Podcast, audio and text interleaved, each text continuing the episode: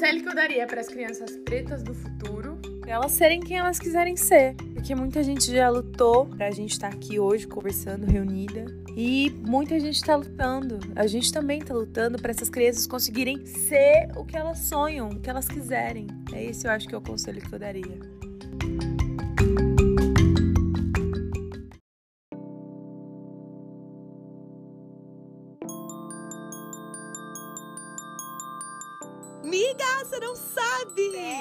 Pera, tá na hora. Hora do que, gente? Já das quatro podcast! Hello,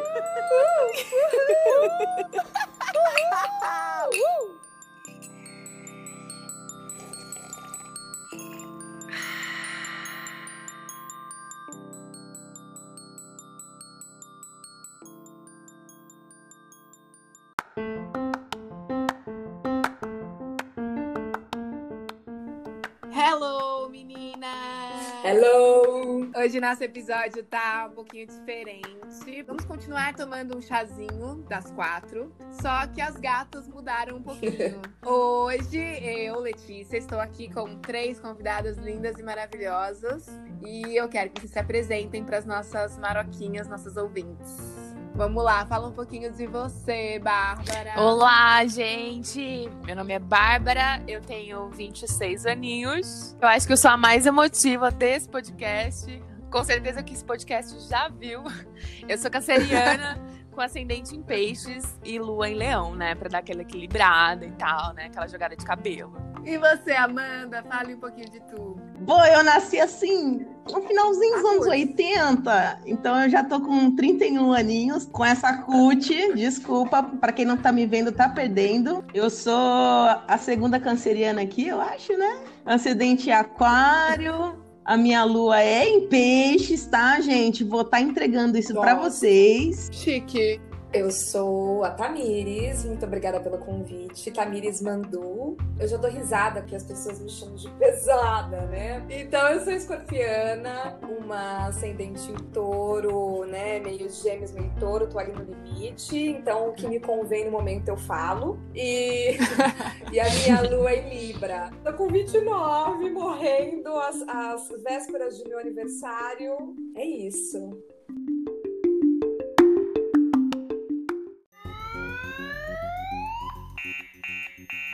Interrompemos nossa programação normal para fazer um bate-bola jogo rápido. Uma mulher preta que você acha linda. A cantora Isa. Pra mim é a Indy Amor, que é a atriz trans do, da série Pose.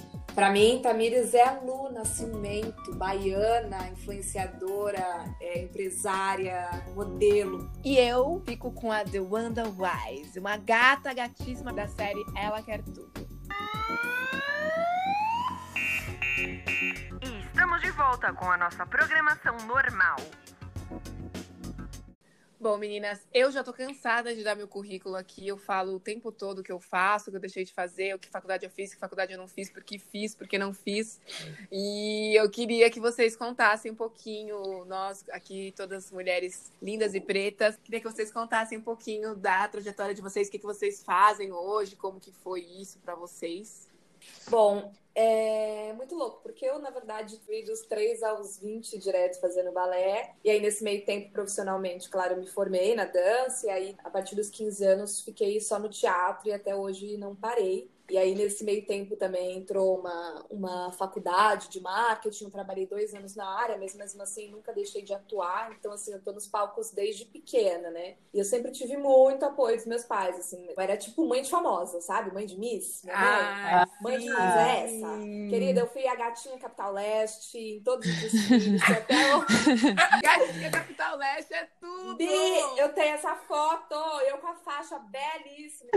Eu cresci no palco, eu nasci com esse carão. Eu tinha um carão de travesti desde os 3, 4 anos de idade. Em determinado momento, meu apelido era Tamibal, de canibal, porque eles falavam que engolia a plateia. Então, mas enfim, era muito engraçado. E hoje acho que isso diz muito sobre mim, né? Eu danço com drag queens. Que tudo! Que tudo. Eu coreografo e também produzo uma festa chamada Lunática. Nesse momento a gente está voltando com um novo formato, né, por conta da pandemia. Mas enfim, tudo isso para dizer que eu passei a vida inteira nos palcos, apesar de trabalhar um pouco na área corporativa. Hoje eu, meu sonho é muito unir as duas coisas, que é o, os business, né, e o marketing, que eu tô tentando fazer da minha empresa isso. Ô, amiga, e você hum. trabalhou sempre com sua beleza, de certa forma, né? Sim. É, você sempre se relacionou bem com isso, tipo, o seu trabalho, sua beleza, ou você teve crises nesse tempo todo também? Que você falou, né? Você vai fazer 30 anos agora. Uhum. Quando você era criança, como que rolava isso pra você? Ai, amiga, é que assim, eu comecei a fazer o balé na periferia, né? E apesar do balé ainda ser uma coisa muito elitista pra gente, né? É, como eu tava na periferia, ainda tinham outras meninas negras, óbvio que uma minoria, mas algumas meninas negras entre a gente, né? Mas é muito engraçado, porque esses dias eu vi uma foto minha, muito pequenininha ainda,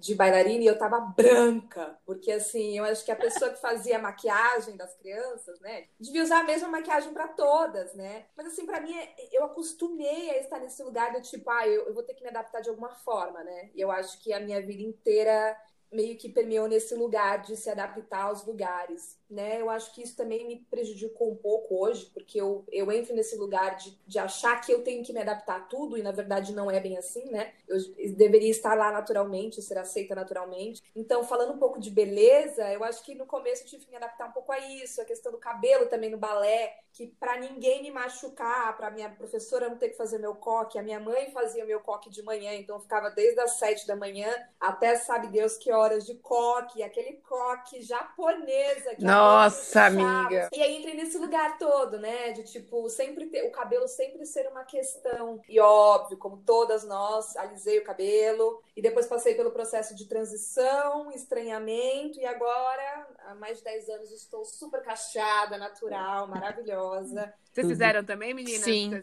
Nossa, o cabelo? sim. Desde os 9 anos de idade aqui.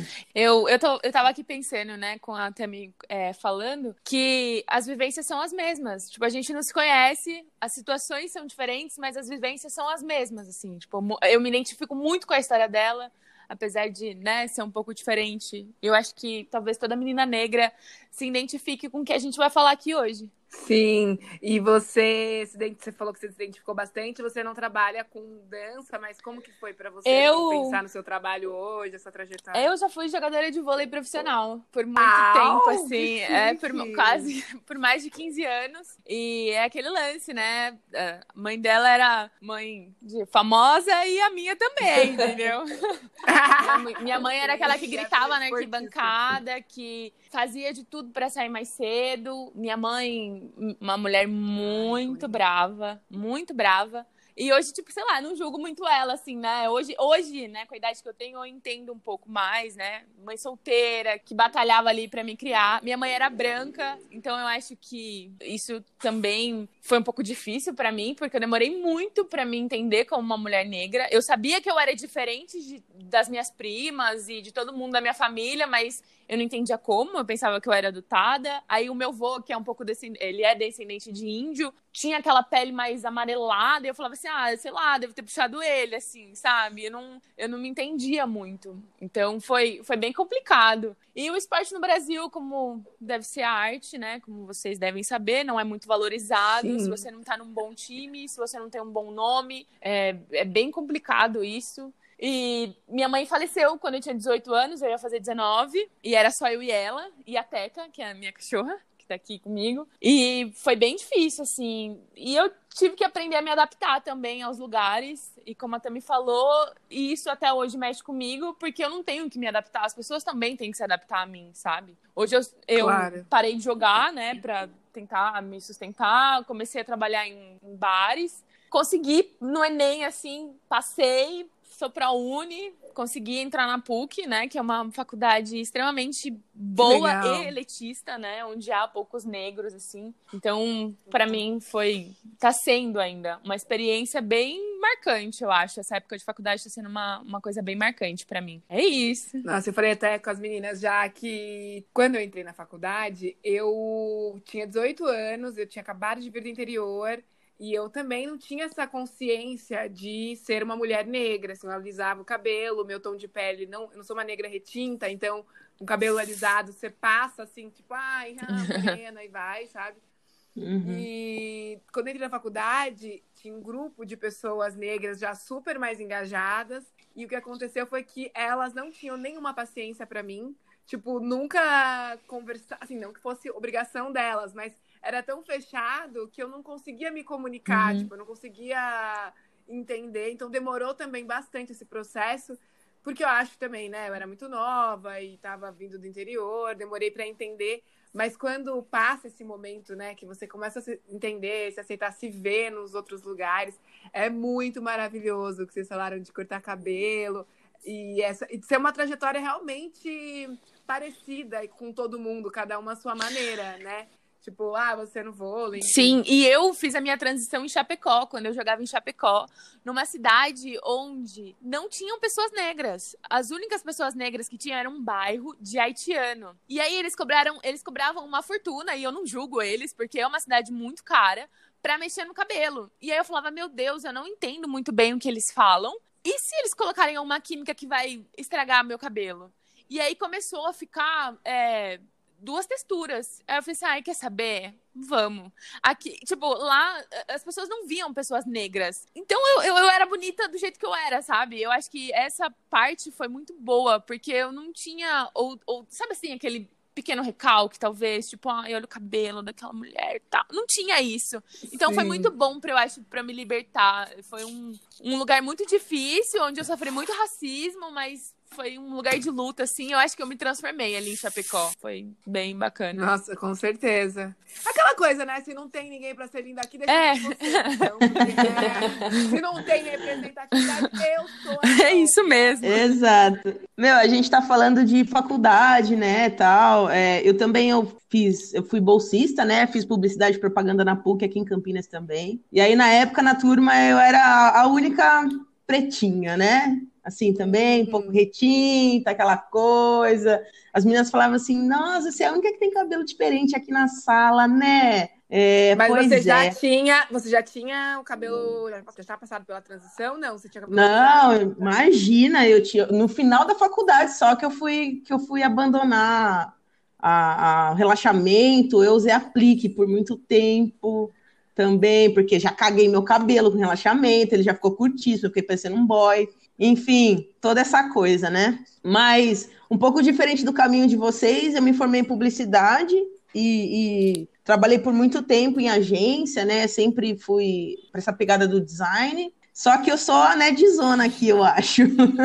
Hoje eu trabalho com tecnologia, é, eu, eu sou UX designer, então os aplicativos que vocês usam sou eu que penso usabilidade, deixo bonitinho, O UX, para quem não sabe, só para contextualizar um pouquinho, a gente basicamente trabalha com pesquisa para entender os indivíduos e os hábitos e o que, que vocês gostam, o que, que vocês não gostam, para fazer o melhor produto digital, assim. Ai, Bem nerdzona mesmo. Uh, Amanda, não sei se é uma coisa da minha cabeça, assim, toda vez que eu penso em tecnologia, sempre me vem uma imagem masculina na cabeça, assim, de um trabalho mais pro lado masculino. Como que é essa, é, essa realidade para você? Tipo, rola isso ou é brisa minha, enfim? Que menina, brisa que nada. A tecnologia, assim, se eu, se eu, se eu fosse falar assim, ah, desenha uma pessoa aí, ela ia ser homem, branco, Br entendeu? Cisão mesmo, sabe? Assim, então a tecnologia ela tem, ela tem muito disso, sabe? Ela é, infelizmente, em grande maioria tem ele tem esse perfil. É muito difícil achar diversidade dentro da tecnologia. É, o design já é um pouco mais tranquilo, tem uma galera LGBT, tem negro, mas dentro da tecnologia tem sido uma luta, assim. E é inclusive uma das coisas que eu sou apaixonada hoje, assim, por fazer é tentar movimentar um pouco mais o mercado e tentar a, a dentro da empresa que eu tô, sabe, tentar trazer essas pautas e, e, levar essas discussões, porque eu acho que é meu, é muito importante. Eu sempre falo que a galera fala muito de inovação, aí tem que inovar, não sei o quê. Mas, meu, sem, sem diversidade dentro das empresas, a gente não inova, sabe? É Uhum. simples assim. Ô, Amanda, Nossa. deixa eu te fazer uma pergunta. É, é que você ainda falou que fica nessa parte mais de tecnologia, mais nerd, né? Mas como você, você ainda tá dentro de uma empresa, né? Como é tá com cabelo assim? Porque eu tô te vendo aqui, né? Você tem um, um blackão quase, um ca- cacheado armado, né? Não chega a ser um Uhum. black. Mas como é, tipo, pra você trabalhar com esse cabelo assim? É tranquilo? Porque tem algumas profissões que a gente, meu, tem que, sei lá. Eu lembro que quando eu era mais nova, eu pensei em ser comissária. E aí, Amiga, não dá pra ser vocês, comissária, Amiga, preta eu juro pra vocês não que a primeira coisa Imagina, que eu não falei. tem preto. Como que eu? Mas eu falei, gente, o que eu vou fazer com o meu cabelo se eu for comissária? A primeira coisa que vinha, eu falei, como, eu, eu não. Eu vou ter que ficar de- vou ter que fazer coque todo dia, vai acabar com o meu cabelo. É, como é que eu vou enfiar aquele chapéuzinho na minha cabeça? Não vai caber meu cabelo. Enfim, tem profissões que a gente leva isso. Não é normal para quem, enfim, não, não tá na nossa pele, não tá, não, não tá habituado a isso, mas a gente pensa nessas coisas, né? E na sua profissão é ok o seu cabelo estar assim, ou você precisa se, se padronizar? Tami, assim, não existe um, um, uma- um código, assim, sabe? Do tipo, olha, você tem que ir bonitinha, não sei, não sei o quê. Dentro da tecnologia não tem muita essa coisa de, de dress code e tudo mais. Então eu posso ir da maneira que eu quiser. Porém, porém, né? Existe os olhares, você sente, dá aquela, aquela, aquela quentura na tua cara das pessoas ficar olhando. Às vezes a gente faz. Às vezes a gente faz trança, já fui de trança para o trabalho, já fui de trança visitar cliente, é, enfim, já ouvi brincadeirinha, né? Do tipo, ai, nossa, mas seu cabelo fica muito melhor sem trança, Oh. ou ai, já vi várias É, coisas a- a assim, bonde- sabe? é o Então, bonde do, da, os cabeleireiros, né? Todos opinam. Aí, sei lá, dessa É, Amiga, exato. ah, Eu vi uma menina linda que ela fez isso no cabelo, ficou ótimo. Ai, obrigada. não faz? Por que, que você não faz? É tipo, É o cacho patrulha, Amiga, todo mundo são. é vis- visagista. Visagista? Visagista. né, que Todas fala? são, é, são visagistas. é. É a patrulha. Não, e, e quando a gente ouve assim, ah, eu sempre quis deixar meu cabelo assim, nunca consegui. Por que será? Ai, que bom, né? Nossa, isso é muito clássico. Muito, muito, muito, muito. Pra mim, o Claro. clássico é.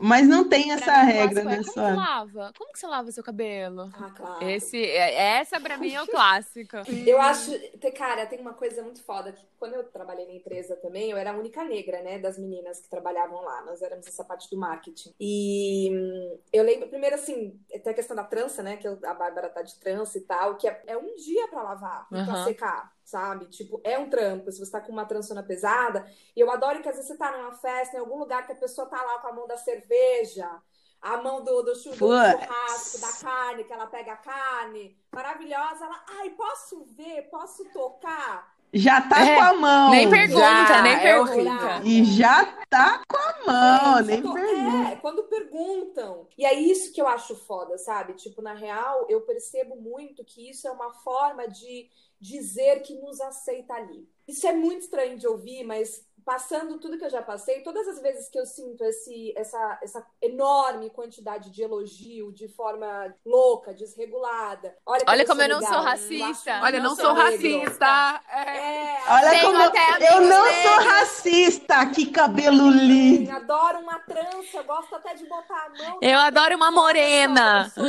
Ah, A morena é um clássico, a morena é um clássico. E eu acho que isso, dessa forma, né, como a gente é tratada, e essa aceitação faz a gente se sentir insegura. Porque eu lembro a primeira vez que eu fui fazer uma entrevista de emprego, a minha tia virou pra mim, eu tava na transição, com um blackzinho lindo, assim, sabe? Morrendo de amor pelo cabelo que você nem, nunca nem viu na vida. Minha tia virou e falou assim, ai, mas Sim. como que você vai com o cabelo? Minha tia também, né, branca. Como- mas como que você vai com o cabelo?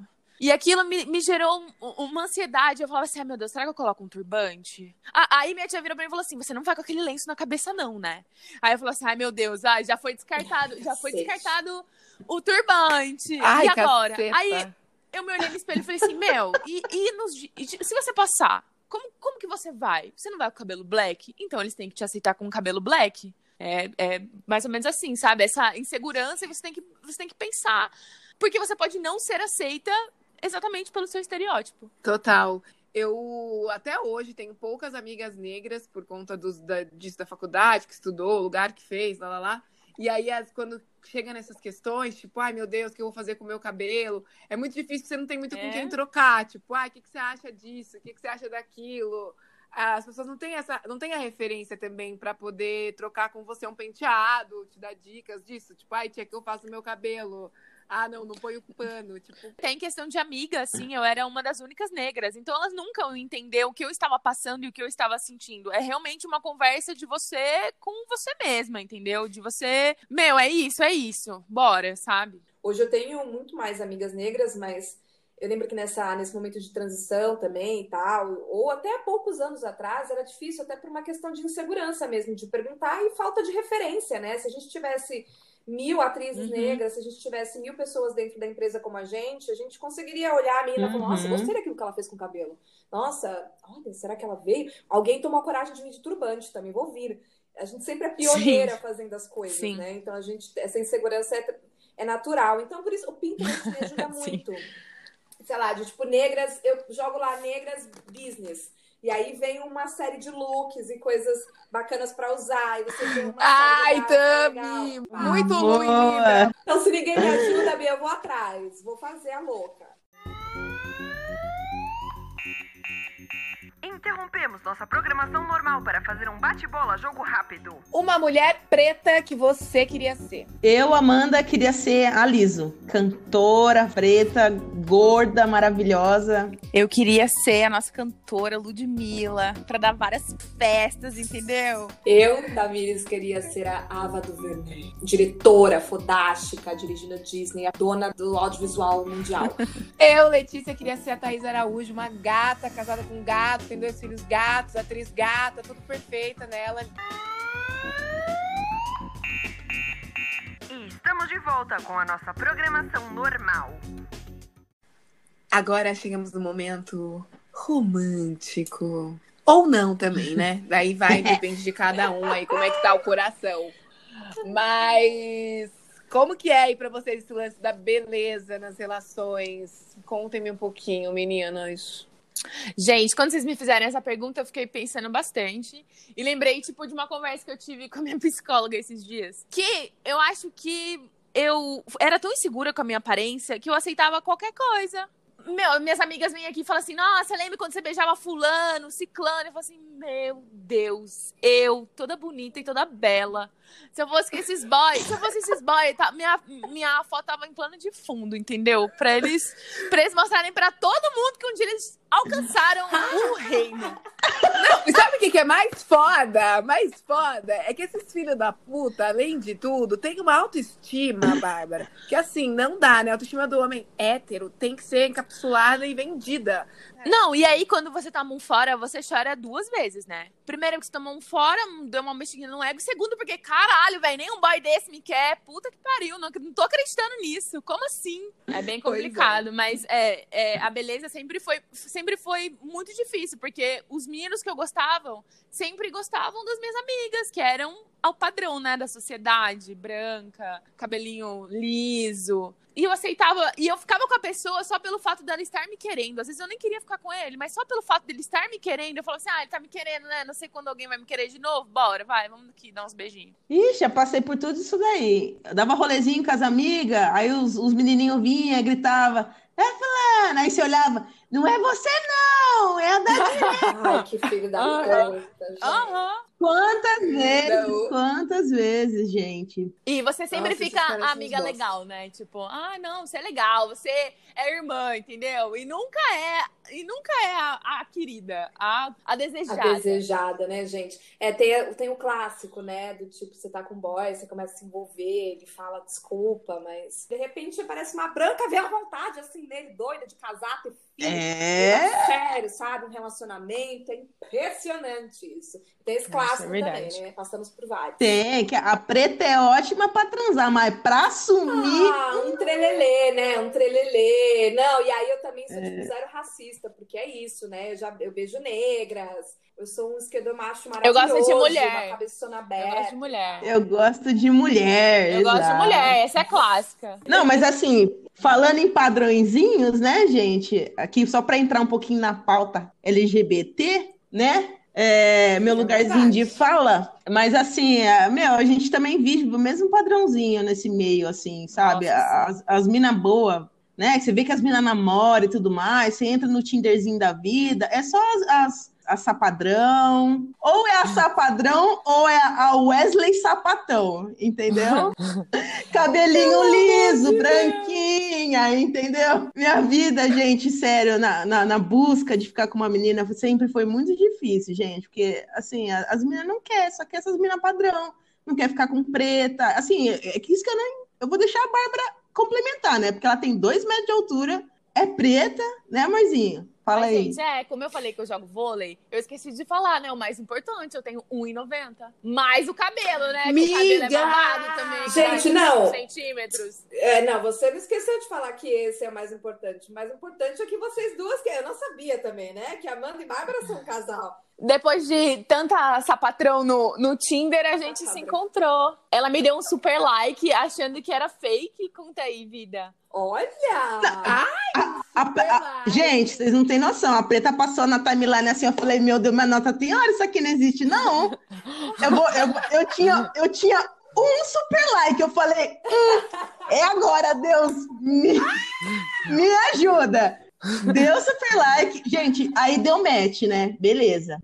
Aí a gente trocou uma ideiazinha, papapá. No outro dia não. a gente chegou conta que você, ela me chavecou em inglês, eu não falo inglês. Ah, é? Eu mandei pra ela assim, this is real life? Ai, gente, e aí eu pensei, hum, será que ela é gringa? Vou entrar aqui no... Vou entrar aqui de novo no perfil, né? Vai, vai que, né, me leva pros Estados Unidos. Vou dar uma olhada aqui. E não, não aí eu vi que, né, não, seis quilômetros. E aí eu respondi, yes. Yes! Somente. Aí, galera, eu cheguei, eu cheguei no trabalho e falei, gente, olha essa mina que eu dei match.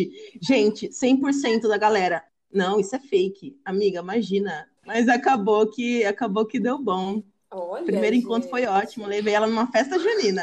Olha, não, ah! não, gente, não, não. Agora eu vou contar. E ela falou assim: ai, oi, era uma quinta-feira. Ai, você não quer ir numa festa junina aqui e tal, na Unicamp? Aí eu fiz o quê? Eu, bora hétero do jeito que eu era, meti uma calça rasgada, um colete, um lenço. Chegando lá, era tipo, mano, festa universitária, entendeu? Não tinha banheiro, não tinha comida. Eu achando que ia comer uns milho. Arrumei até trocadinho, assim, né? Mano, vai que a gente oh, joga ali uma pescaria e tal. Eu tava muito Ai, estilosa, fala aí. Nossa, eu tava de bota por cima da calça, assim. Eu realmente estava indo pra uma festa junina.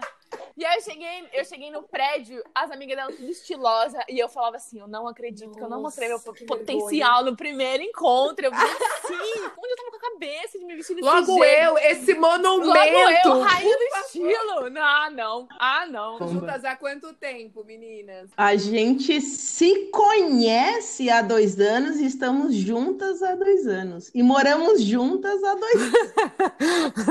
Sapatãs, né, gente? Casou, é amanhã já mora. nada, gente. Quantos cachorros você tem? Gato? Que é assim, né? Sapatão. Um pouco disso, essa coisa, sabe? Do tipo, vai, sabe? Falta pra muito homem. Vai, Ah, se é. arrisca, não fica com esse pé atrás. Agora eu falando das minhas questões pessoais aqui. A escorpiana rancorosa. Por favor, amiga, põe na roda. Não, mas é isso. O que eu queria jogar aqui na, no papo, que esse meu último relacionamento, é isso, assim, que eu considero hoje na minha vida que eu tive, sou hétero, né? Que eu tive três relacionamentos, né? Assim, grandes, né? Oficiais. E eram dois negros. E esse último foi branco. É, E eu tive questões, porque eu acho que juntou, ao mesmo tempo que eu me relacionei né, com ele por dois anos e meio, eu tinha vontade de casar e tal, não sei o quê juntou com esse meu florescer de mulher negra, assim, desse, da minha descolonização. Então, foram muitas questões do relacionamento, questões minhas que eu tratava em terapia, mas questões externas também, né? Porque o que eu tenho para dizer, assim, vou resumir que é chique, falando sobre o relacionamento interracial, que eu acho que sim,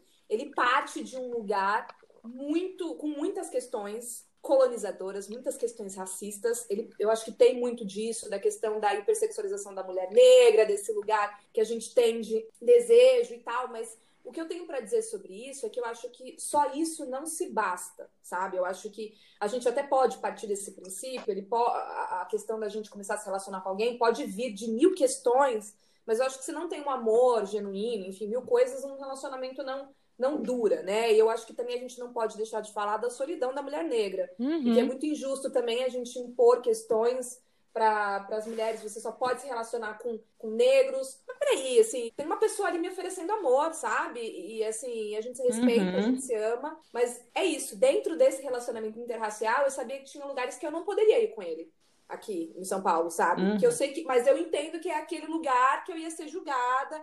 E aí que a gente tem um outro lugar do machismo, porque nesse lugar é a mulher que é julgada, como a mulher que tem interesse, como a palmitagem, e o homem sempre sai como, olha que cara legal, se relaciona com a mulher negra, que cara pra frentex, cabeça aberta, né? Uhum. Enfim, entra uma série de coisas. Real. Mas dessa última vez, eu lembro que eu, eu fui chamada recentemente de palmiteira e eu fiquei me remoendo com isso. Eu falei, gente, mas assim, não tô me remoendo porque, ai, será que eu sou? Eu sei que eu não sou, mas será que eu vou ter que me condicionar sempre? Eu tenho meu lugar de mulher política, de feminista negra, de estar sempre procurando coisas para fazer pela minha comunidade, não sei o quê. E aí, quando eu me relaciono com alguém que é uma pessoa que eu, que eu tenho um amor genuíno e tal, eu, eu vou ser julgada pela minha própria comunidade. É, e eu não tô apontando dedos para ninguém aqui, não. Eu tô dizendo o que eu passei, sabe? Mas eu acho que a gente precisa falar um pouco mais sobre isso também e falar sobre a solidão da mulher negra e do homem negro também, porque isso é real. Não tô nem Uhum. excluindo aqui um, um ou outro. Mas eu acho uma questão bem delicada, porque vem com uma série de coisas que a gente podia passar mil horas falando sobre isso, mas Uhum. queria saber um pouquinho de vocês, o que vocês acham sobre isso? Eu acho que vem junto com o machismo, né? Porque quando um jogador de futebol negro pega uma loira, caraca, é o troféuzão, né? É- a loira é o troféu para ele ser aceito num lugar onde a gente nunca vai ser aceita. Por mais que a gente esteja com um homem branco do lado, a gente nunca vai ser aceita do mesmo jeito, entendeu? Então, além, né, a solidão da mulher negra, ela vem muito pelo machismo também. Eu era bastante palmiteira, vou te falar que sim, porque os homens negros não me queriam.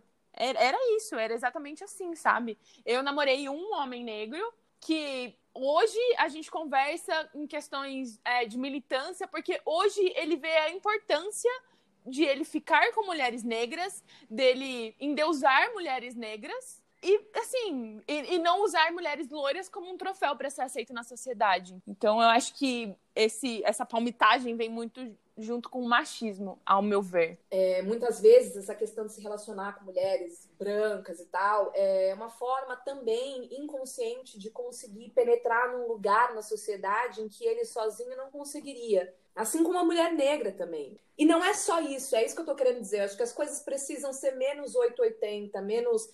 É, eu acho que quando a gente está num lugar, desse- a, a polarização impede que a gente tenha diálogo sobre mil coisas, né? Então, eu acho que quando a gente está num momento tão polarizado, e não só do país, mas do mundo, né? A gente percebe que cada vez mais as pessoas estão isso ou aquilo, a gente perde esse espaço do diálogo, né? Mas o que eu passei foi muito terrível, Uhum. porque eu lembro que eu, eu tava num, num bar, e eu já namorava há dois anos quase. E aí eu fui para um num bar que eu já odeio ir, não sei porque eu vou para lá, tem essa coisa que eu não gosto de ir. Mas enfim, eu, eu recebi agressões verbais de um homem negro porque ele começou a falar das questões da Europa, que ele jamais se envolveria com o europeu, e que não sei o quê. E aí eu, eu comecei a me doer um pouco, me doeu, eu não queria discutir com um homem negro, sabe? Porque eu acho que a gente tá ali junto. E foi o que eu mais falei. Eu falei, cara, eu não quero bater boca com você aqui para dar pano pra, pra branco ficar falando, ó lá, os dois, tá vendo? Não sei o quê. Eu não quero. Eu não Hum. queria isso. Eu só tô dizendo que, assim, eu já eu me relaciono com pessoas, e eu tava. Mas, enfim, eu acho que a gente tem que ter muito espaço para diálogo e parar de julgar né, enfim, se construindo, a gente está se descolonizando aos poucos. É, eu acho que tem a ver com, a, com que parte desse processo você tá, né? É você falou, por exemplo, ah, quando eu não me entendia nesse lugar politicamente, enfim, em todos os aspectos, eu me relacionava também muito com homens brancos, porque era, sei lá, tava ali dentro do padrão, era o que eu tinha, Uhum. era o que eu via. E conforme eu fui mudando intelectualmente, fui amadurecendo, fui compreendendo várias coisas, o meu gosto mudou é, de uma forma muito Uhum. natural, assim. Eu comecei a apreciar, a achar mais bonito, realmente, a me atrair mais para isso, a me envolver mais com esses caras, a me interessar mais por eles. E aí, quando eu percebi, falei: olha, tem sei lá quantos anos que eu só fico com homens negros. Caramba, mas foi super natural, sabe? E eu Uhum. entendo também que talvez no momento de você, dentro desse processo, tem uma parte que é tudo tão difícil, é tudo tão dolorido, é tudo tão complicado que essa, essa revolta do tipo, não vamos ficar com um homem branco, é um absurdo. Eu entendo de onde parte, eu entendo de onde vem, mas também entendo super esse ponto, porque é isso, né, gente? É amor, independente de, de qualquer coisa. É, eu acho que é mais ter um pouco de empatia e de entender que, tipo, são os processos de cada um, Sim. né? E vão ser Sim. difíceis. Amiga, mas eu achei muito importante isso que você falou, de quanto, quanto agora, né? Eu vendo mais homens negros na televisão, nos filmes, na série, no Pinterest. Ah, eu sou louca do Pinterest, gente. Mas eu estou. É, mas é muito louco como a gente começa a ter um outro olhar mesmo, né? Isso é muito interessante, que é isso que a gente está falando. A gente precisa ver gente preta na, na televisão, nos filmes, na publicidade, para que isso vire um padrão pra gente também, de certa forma, né? Para que a gente se Exato. interesse e aprenda, porque é isso, ninguém nasce racista, a gente aprende que aquele não é um padrão de beleza, Uhum. né? Quem inventou isso? Da onde veio essa merda? Enfim, pela nossa cor, a gente tá se sentindo tão linda, tão maravilhosa, tão, tão nunca estivemos tão bem com os nossos cabelos, sabe? Com as nossas eu acho que é um processo Real. natural mesmo, né? Eu só acho que a gente precisa ter um pouco mais de liberdade, de ter, de, de, enfim, de deixar isso orgânico na gente, né? Sem muito julgamento do outro. Sim. E amar quem a gente quiser amar, né? É Interrompemos nossa programação normal para fazer um bate-bola jogo rápido. Uma mente preta brilhante. Eu vou enaltecer a mente da Carol Conká, porque, assim, bissexual assumida, canta sobre buceta, sobre sexo oral. Eu vou ficar com a nossa filósofa Djamila Ribeiro, que me fez me entender muito como uma mulher negra. Eu vou ficar com a Shonda Rhimes, que produz umas 11 séries com protagonistas pretos e é a outra dona do audiovisual mundial. Eu vou ficar com a Maya Angelou, uma escritora e uma mulher que tocou muito o meu coração. E estamos de volta com a nossa programação normal. Bom, e de cuidados pessoais, vamos falar um pouquinho aqui. É, eu falando assim nas coisinhas que eu gosto de fazer pra mim, assim, além do skincare que minha amiga Beatriz me incluiu na minha vida, eu não era gata do skincare. Eu confiava no poder da melanina, mas atualmente eu resolvi dar mais atenção pra ela. E aí agora eu virei uma adepta do skincare. E tem a tour do cabelo, né? Que eu tenho black, então todo esse cuidado com o cabelo, e passo creme, escolhe o shampoo, e lá lá lá. E eu, assim, já experimentei muitas coisas pro cabelo. Graças a Deus, hoje em dia a gente tem como dizer isso, né? Experimentei várias coisas Sim. pro cabelo. E dos produtinhos que eu usei, assim, eu acho ainda que. Eu não sei se vocês já usaram, mas o da Lola me deixa muito, muito, muito feliz. Faz meu cabelo ficar macio, sedoso, nuvem, 100% perfeito. Aqui em casa a gente tá com o Alcev. Um pouco triste, Eu porque eles, eles testam em animais, né? Mas, infelizmente, é o que tá. Ou felizmente, é o que tá reinando aqui em casa ultimamente. Ele faz, nossa, faz muito bem pro meu cabelo, meu Deus. Esses dias a Bárbara falou que perfume é esse que você comprou? Eu falei, não, eu só tomei banho mesmo. Tem esse da Lola mesmo, eu acho. Tem uns em barra, né? Que é tipo um sabonete, esse que eu tô usando em pasta. Vem no potinho assim, você põe. Menina, ele faz muita espuma e rende pra caramba. E pra viajar é ótimo, porque é um negocinho assim, ó. Eu acho Tchum. bafo. Por incrível que pareça, eu tô usando o que eu uso sempre, que eu acho que é o melhor pro meu cabelo. É sempre uma misturinha de coisas muito loucas.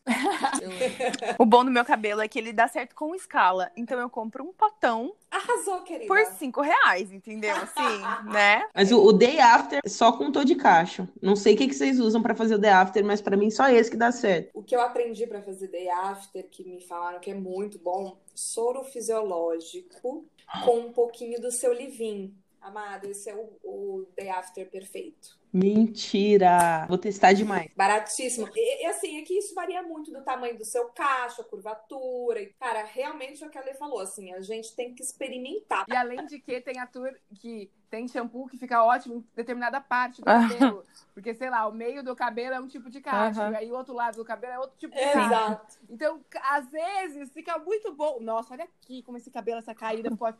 Mas do outro lado, não. Ai, é uma tristeza. Gente, eu tenho três tipos de cacho na minha cabeça. É, Nossa transista foi abrindo o cabelo dela pra fazer a trança. Nossa, mas aqui tem um tipo de cacho. Nossa, mas aqui tem outro. Nossa, mas aqui é crespíssimo.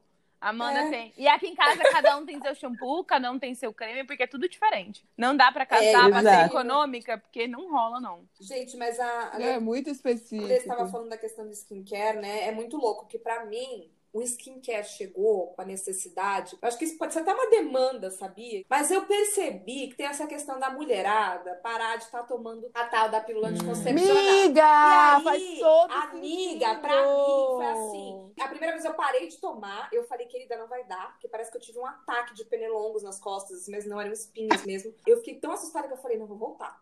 Aí eu me planejei psicologicamente tudo que eu tinha, armas, guerras, e parei de novo. E aí eu falei, vou aceitar o que vier agora. Não veio tão forte nas costas, mas assim, as minhas acnes do rosto. Porque eu, eu percebo que as minhas amigas todas, dificilmente, a não ser que você tenha um problema, né, que você precisa da pílula, do anticoncepcional, da pílula mesmo, você continua tomando, mas muita, muita gente parou. E isso é um, foi um processo, assim, uma onda, boom. E aí todo mundo com a pele toda cagada, real. E aí veio a onda do skincare. Que aí tá todo mundo precisando. Nossa, amiga, eu nunca tinha feito essa associação. Menina, não parece? sentido, porque é um boom muito junto, Sim. assim, né? Tipo, foi as duas, das duas coisas. Tanto de parar de tomar o anticoncepcional, como o começo do skincare. Exato, porque é um vortex skincare. Porque você começa com uma coisinha pra secar e você fala, nossa, gostei disso, hein? Vou comprar um tônico também. É assim, é um vortex, não tem fim. E, amiga, falando essas coisas de pele e maquiagem, assim, eu sempre tive muita dificuldade de achar algo no tom da minha pele. Amiga, toda brasileira, né? Mesmo, mesmo quando, tipo, ah, beleza, agora as marcas estão fazendo várias cores e lá, lá, lá. Tipo, o fundo da pele não, não tem, porque é meio rosado, minha pele não é muito rosada, então, tipo, o fundo é mais pro laranja, sei lá. Tem sido muito, sempre foi, na verdade, né? Muito difícil. Tem alguma marca, assim, que vocês gostam, que falam, nossa, isso aqui é legal, eles pensam mais nisso, serve isso mais pra mim? Eu acho isso muito cruel. Sim. Eu acho que tem muito na indústria aí. Posso estar falando uma merda também, Sim. mas é o que eu acho. Então, Laura, eu posso estar falando uma Ah, merda. Eu bem. também acho. Gente, eu acho que maquiagem só a Rihanna acertou. Até hoje, assim. Mas também a gente não vai. Erra. né? Porque tem que fazer consórcio de maquiagem pra comprar uma maquiagem da Rihanna, né? Pelo amor de Deus, gente. Não, amiga, sem a menor condição. E sabe uma coisa que agora eu tenho tentado? Na verdade, até comprei pra experimentar, mas ainda não entendi muito bem. O negócio de fronha pro cabelo, Ah. vocês usam, já usaram a Ai, fronha de bafo. cetim. A Amanda tá usando toquinha, né, Amanda? É, a gente não tem a fronha, mas eu comprei a touquinha pra usar, gente. Ajuda, viu? Gente, mas posso falar? Pra É, trança é ótimo. Eu acho que essa coisa da gente dormir com um lencinho de seda pra não, não zoar o cabelo é a coisa que mais me aproxima dos meus ancestrais. Aham. É a coisa que eu É mais fofo, né? É a coisa que eu ponho com orgulho, sabe? Que eu falo, ai, tô me sentindo, sei lá, na África, tô me sentindo tão negra. Tão... Ai, assim, Vai demais. É real. Bem, Eu vi esses dias This Is Us, amo This Is Nossa, Us. gente, também. E aí tem uma cena muito É boa, não sei se vocês Tem, acompanham, é se vocês bom. viram, que o casal é o cara branco, né, lá, o principal, Kevin, ele tá namorando uma mina preta e ela fica, na verdade ela não tá namorando ele, porque ela não quer namorar ele justamente porque ela fica pensando, putz, mas caramba, como é que eu vou namorar com um cara que não percebe quando alguém tá sendo racista comigo? Ou porque ele acha que ter a minha fronha de cetim é um luxo e não porque eu só tô cuidando do meu cabelo. Como que eu vou ter que explicar tudo isso pra ele? E aí até uma- a resposta que uma mulher dá pra ela, que tem até a ver com o que a gente já falou aqui, é tipo, tá, mas se você ama esse cara, é por amor que você tá com ele? Porque se for, não tem por que você não querer explicar pra ele, ele não tem a vivência que você teve. Aham. Ai, foi tão lindo, coração sim. Falar que a gente já pulou a pauta de aceitação, mas eu ia falar que o fato de eu namorar a Bárbara acho que me ajudou muito nessa, nesse, nessa pegada de, de, de cuidado e de, de, sei lá, fazer outras coisas no cabelo, gente. Eu nunca tinha feito trança, sabe, antes, porque não tinha ninguém que me incentivava, sei lá, sabe? E isso me ajudou muito, assim, nesse sentido, da gente ter essa troca, sabe? Né, amorzinho? Fala aí. Não, falando em trocas agora, eu vou falar que muito do que eu me reconheci como negra foi, como, foi com a Amanda. A Amanda, no nosso primeiro Natal juntas, ela me deu três livros, todos de autores negros, e falou, tipo, Tó, estuda, praticamente. Porque eu não via, não, e é real, gente, eu não via a Amanda como uma pessoa negra. E aí ela me deu uma aula de colorismo. E eu falei assim, meu Deus, aonde eu estava todo esse Exato. tempo. A sensação é essa, né? Meu Deus, Quando tipo... a gente começa a aprender, eu fico assim, para, É, gente, eu não pensei isso antes. É tão óbvio, tá na minha cara. Sim, e eu Exato. acho que hoje eu milito tanto nas festas porque eu preciso, entendeu? Recuperar esse tempo perdido. Toda vez que a gente milita, a gente aprende também muito. Sim. Então, eu acho que quanto. Para Sim. vocês duas, é um presente estarem Total. juntas nesse processo, porque vocês estão se descobrindo, né? sim. E sabe o que, que é legal? Que é um presente no, para nós e é um presente que a gente dá para as outras pessoas. Ontem a gente- eu estava tendo aula de antropologia e a gente citou, né? Era a pauta sobre feminismo e tal. E eu falei muito sobre a falta do feminismo negro, né? Ah, tá, tem o feminismo, mas a- até onde a mulher negra ela se encaixa no seu feminismo, né? E aí, é, a gente, eu citei, né, tudo até da CEO da, da Nubank e tudo que ela causou. Porque, cara, Ah, eu vi esse babado. cara, pro, Contextualiza aí pro pessoal que não ouviu. é, a, a CEO da Nubank foi na Roda Viva, né, na cultura, e disse que ela não, contra, não contrata é, é, A CEO da Nubank. de pessoas negras, porque Sim. eles não podem nivelar por baixo, porque eles não acham negros capacitados e eles não podem se, é, se nivelar por baixo. E aí eu falei, né, lá na sala e tal, eu falei, gente, meu, ela é CEO de uma empresa, entendeu? Tipo, caraca, top, assim, mulheres no topo, mas aonde ela vê a mulher preta? Tipo, aonde ela vê a mulher preta hoje? E é uma coisa que eu tento passar muito pra minha sala, que são feitos de pessoas muito novas, né? Que acabaram de sair do colegial ali. Então, eu converso ah, com grupos, assim, de menos de 18 anos. E eu falo que eles, eles têm uma, um privilégio muito grande. E eles têm que usar esse privilégio para, para nós, para nós pretos, para ajudar a nos erguer também. Porque, por mais que a gente se ajude aqui embaixo e, meu, é muito difícil chegar no topo sem a ajuda de uma pessoa branca, porque eles já estão lá, entendeu? Eu penso muito assim. E para mim é. É- E, e foi o que eu falei na sala de aula. Eu quero e eu acho que eu estou cumprindo a minha missão na sala, sabe? Porque tudo, todos os trabalhos que eu vou fazer, eu faço sobre a cultura negra, eu faço sobre empresas gerenciadas por pessoas negras. E, e assim, tem conteúdo, entendeu? Só não- nunca é mostrado. Não é mostrado nem pelos meus professores, porque não há professores negros, né? Eu, eu tive uma professora que é de letras, que veio né, ajudar com texto e tal. Mas não há professores negros, assim, na sala, sabe? Então, eu sei que a gente já falou, né, dessa parte de profissão e tal, mas eu acho que tudo, tudo se interliga, né, o tempo todo, assim, todos Super, os assuntos se sempre. interligam o tempo todo, Uhum. e principalmente se a gente for falar de pautas raciais, é, é uma coisa bem... Ai, é isso. É bem É bem intensa, né? intenso. E só por curiosidade, Amanda, quais foram os três livros que você achou que eram os que seriam a porta de entrada aí para toda essa discussão que você apresentou para Bárbara? Eu dei o da Djamila Ribeiro, óbvio. Quem tem né? medo Quem do feminismo, medo do- do feminismo negro. negro. Eu dei o do. Como ele chama, amorzinho? Lázaro Ramos. Do Lázaro, Lázaro Ramos? Ramos. Cara, a gente começou igual! E o terceiro é um romance que eu não me lembro. Eu o também não me nome lembro a agora. história agora. Eu não me lembro do, do, do título agora, mas é alguma coisa a ver com pássaros. Depois, depois eu posso dar uma olhada. Mas é bem legal. Mas é muito legal pensar essas coisas dos livros, né? Eu também super comecei por lendo livros. É muito louco, porque é isso, a gente começa com livros um pouco mais, com a linguagem um pouco mais tranquila, né? Que vão trazer, apresentar ali o universo.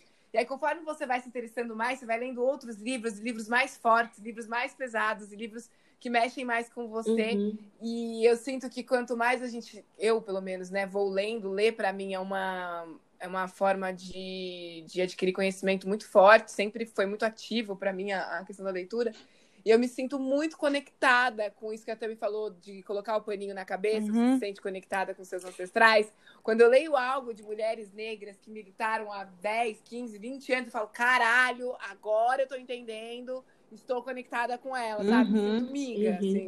É, Então, eu fico tempo amiga de várias delas, né? Fui muito amiga da Maia, amo Maia, sou amigona dela. Tive- Tive a tour da Chimamanda. daí- gente, americana pra mim. Ah, então, é muito louco, porque é isso, pra você que tá querendo, enfim, ter livros e tal, até um americana da vida, da Chimamanda, fala de tantas questões importantes de racismo estrutural, e, e, assim, e é um livro de, de história, sabe? É gostoso Uhum. de ler. aprende mil coisas. Então, assim, tem muita Uhum. coisa no mercado hoje em dia. Tem as coisas mais técnicas, tem coisas de história que você se envolve e aprende tanto. Mas essa coisa, que nem a gente estava falando, né, Lê? A gente viu o podcast lá, né? Ouviu o podcast Afropausa, Afropausa, né? é. Que as meninas estavam participando de um outro podcast elas estavam falando do que é o skincare das pretas, né? O que é o, o beauty care, né? O, o self care, o que, que é pra gente, o que, que é isso, né? Que pra elas era essa coisa das meninas, das pretas se reunirem, falarem dos nossos ancestrais, falarem o que conecta a gente. Isso aqui é cultura, né? Assim que a gente vai cultuando e vai dando continuidade na nossa história, nos nossos hábitos, nas coisas. Isso é cultura, na real, né? Assim que a gente vai Uhum. mantendo isso vivo. Sim, miga, concordo muito. E foi por isso, justamente, que a gente chamou vocês hoje para conversar.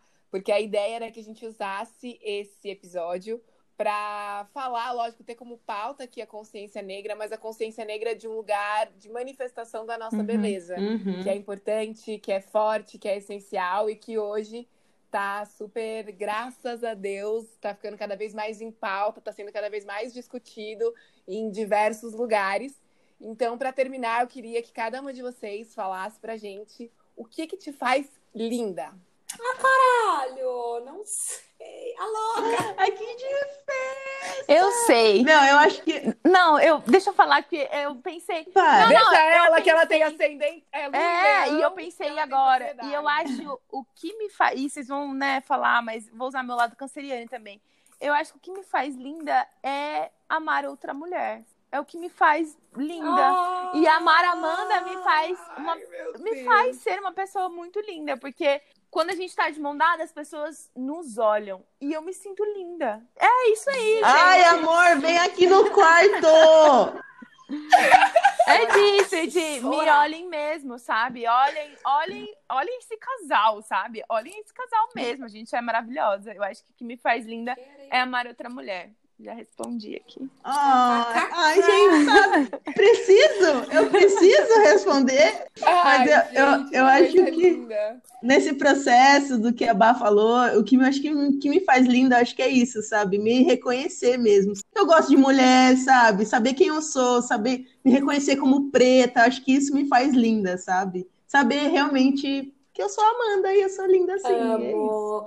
Hoje em dia, ser mulher é lindo demais. A gente é mística, a gente tem Nossa, forças sim. que os homens jamais vão entender e vão vivenciar na vida. E amar Real. outra mulher é se reconhecer mesmo. Porque a gente tá numa frequência, numa frequência de autoconhecimento, de self-care, de amor próprio. E por mais que tenham todas as merdas do machismo, do racismo e todas essas coisas que nos rondam nesse país, nesse momento atual, político, e que tenta derrubar a gente, amada, a gente ainda tá num processo mágico. Mas assim, estar nesse programa de hoje com vocês três aqui, que me inspiram só por serem mulheres e ainda por cima pretas, e que bom que a gente tá aqui compartilhando uma com a outra. Isso é lindo. Amei. Ah. Ai, a quarentena acaba Amiga, é logo. isso que faz linda. Eu acho que o que me faz linda atualmente é entender a importância do meu papel social dentro da minha profissão, enquanto uma mulher negra que trabalha com criança. É, eu sempre falo isso, é uma das coisas que me dá muita gratidão e felicidade. Saber que hoje eu sou exemplo, sou, de, sou representatividade para crianças, outras meninas negras que se olham em mim e acreditam que elas Sim. podem ser o que elas quiserem ser, sabe? Nossa, arrasou. Isso é o que me deixa mais feliz e que eu acho que me faz uma pessoa linda. Agora é a hora dos nossos biscoitinhos.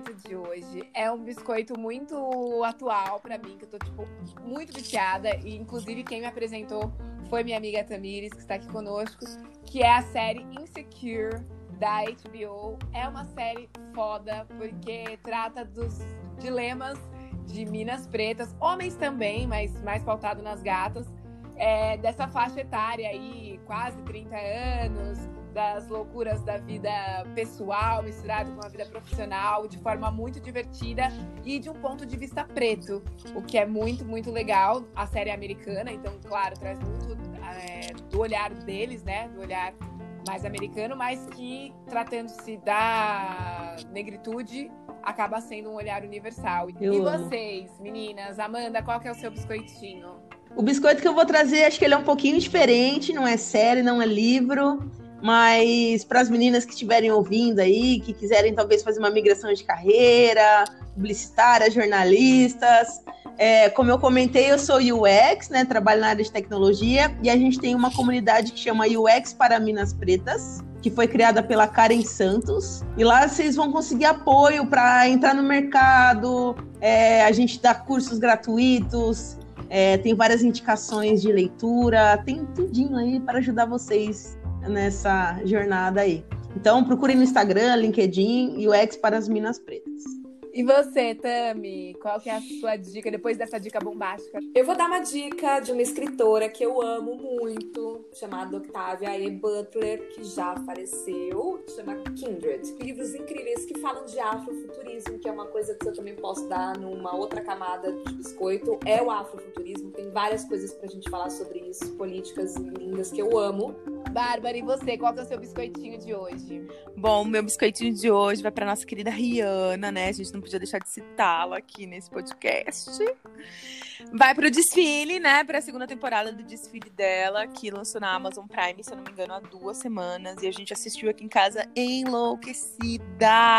Dando um pau na Victoria's Secret, só isso que eu falo. Beijos.